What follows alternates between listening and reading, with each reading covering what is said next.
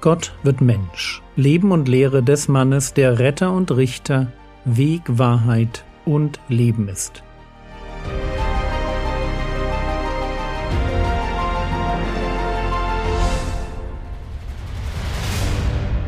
Episode 168 Sinn und Zweck der Bergpredigt wir nähern uns jetzt einem großen Block von Texten, der sich ganz wesentlich bei Matthäus findet und Bergpredigt genannt wird.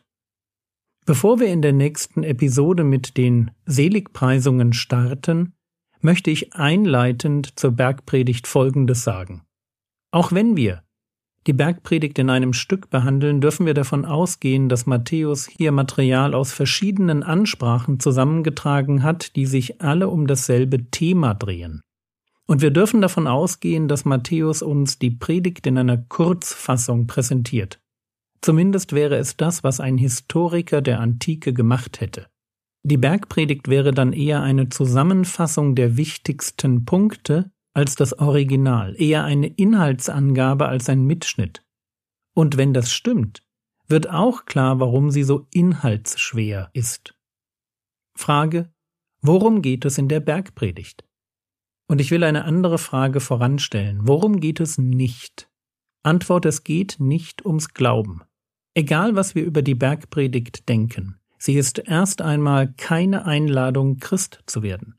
Natürlich könnte man jetzt einwenden, aber was ist mit Matthäus 7? Da steht doch, Matthäus 7, die Verse 13 und 14, Geht hinein durch die enge Pforte, denn weit ist die Pforte und breit der Weg, der zum Verderben führt, und viele sind, die auf ihm hineingehen. Denn eng ist die Pforte und schmal der Weg, der zum Leben führt, und wenige sind, die ihn finden. Und ich gebe zu, hier geht es darum, einen Schritt durch eine enge Pforte zu wagen. Und es liegt nahe, mit der Pforte die Bekehrung zu verbinden. Aber erstens steht hier nichts vom Glauben, und zweitens liegt der Schwerpunkt dieser Verse nicht auf der Pforte, sondern auf dem Weg. Der Weg führt nämlich entweder zum Verderben oder zum Leben. Und finden muss man den Weg, nicht die Pforte. In Matthäus 7, die Verse 13 und 14 wird, soweit ich das sehe, weniger die Bekehrung eines Nachfolgers beschrieben als vielmehr die Nachfolge selbst. Es geht ja um ein Ja zu einem Lebensstil oder mit dem Thema aus der letzten Woche ein Ja zu neuen guten Gewohnheiten. Und damit wären wir bei dem eigentlichen Thema der Bergpredigt. Mit dem Predigtdienst des Messias ist der alte Bund ausgelaufen.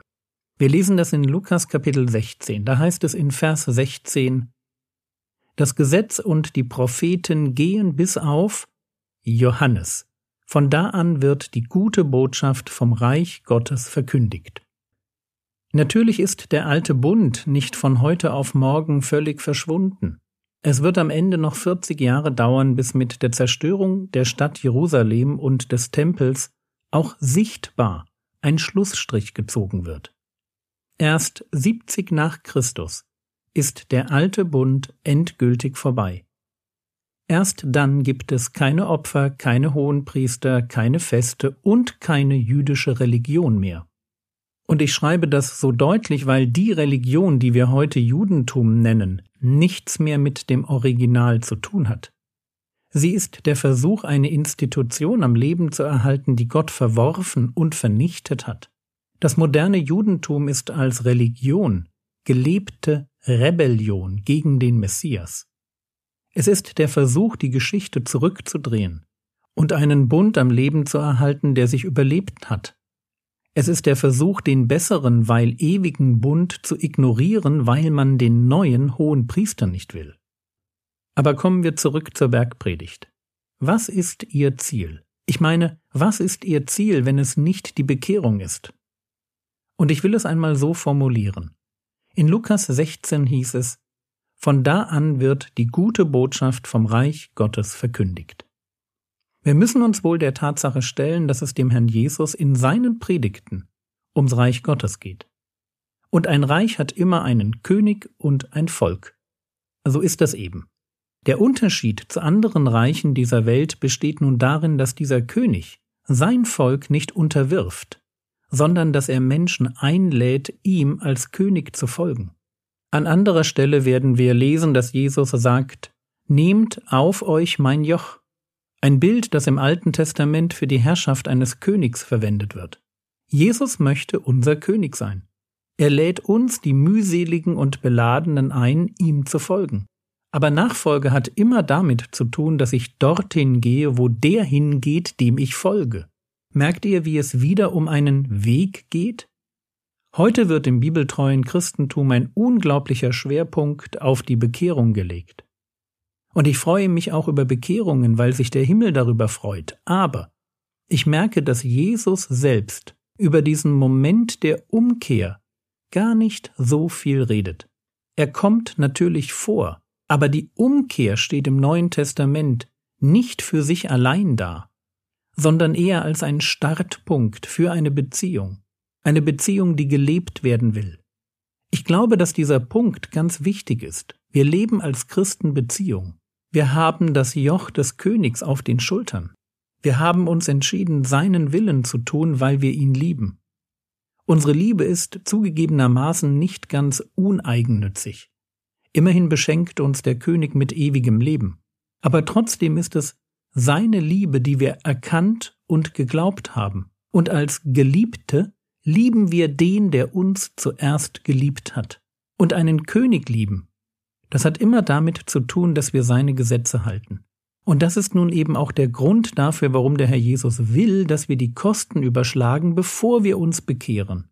Bekehrung darf kein emotionaler Sprung ins Ungewisse sein, weil es um Nachfolge geht. Darum geht, dass Jesus Herr in meinem Leben wird. Im Moment der Bekehrung, im Moment des Glaubens sage ich Ja zu einem Herrschaftswechsel in meinem Leben. Vorher war ich der Entscheider, jetzt ist es Jesus. Vorher habe ich die Regeln meines Lebens festgelegt, jetzt tut das Jesus. Vorher habe ich richtig und falsch definiert. Jetzt tut das Jesus. Ich muss mir gut überlegen, ob ich durch die enge Pforte gehe und den schmalen Weg Richtung Leben betrete. Ich muss mir das gut überlegen und damit ich weiß, was Jesus von mir will, deshalb gibt es die Bergpredigt. Die Bergpredigt und natürlich auch andere Texte in den Evangelien, aber die Bergpredigt besonders ist eine sehr gute Zusammenstellung verschiedenster wichtiger Themen, die den Willen des Königs für seine Jünger darstellen. Matthäus 5, die Verse 1 und 2. Als er aber die Volksmengen sah, stieg er auf den Berg, und als er sich gesetzt hatte, traten seine Jünger zu ihm, und er öffnete seinen Mund und lehrte sie und sprach. Und weil wir es hier mit wichtigen Themen für Jünger zu tun haben, deshalb wäre es gut, wenn jemand, der über Bekehrung nachdenkt, vor der Bekehrung die Bergpredigt studiert und sich fragt, möchte ich so leben, so wie Jesus es hier vorstellt? Möchte ich Glück so definieren, wie es in den Seligpreisungen geschieht? Will ich Salz und Licht für die Welt sein?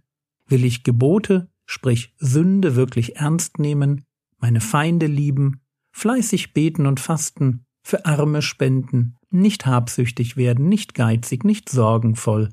Will ich Menschen helfen, alles von Gott erwarten, Unannehmlichkeiten akzeptieren, mich vor falschen Propheten in Acht nehmen und klug das tun, was Gott will? Will ich das? Und die Frage ist super wichtig. Super wichtig, weil Bekehrung ja Umkehr ist. Frage, wohin? Wohin bekehre ich mich bei der Bekehrung? Antwort, ich bekehre mich zum Gehorsam gegenüber Jesus. Und was Jesus wichtig ist, das lernen wir in der Bergpredigt.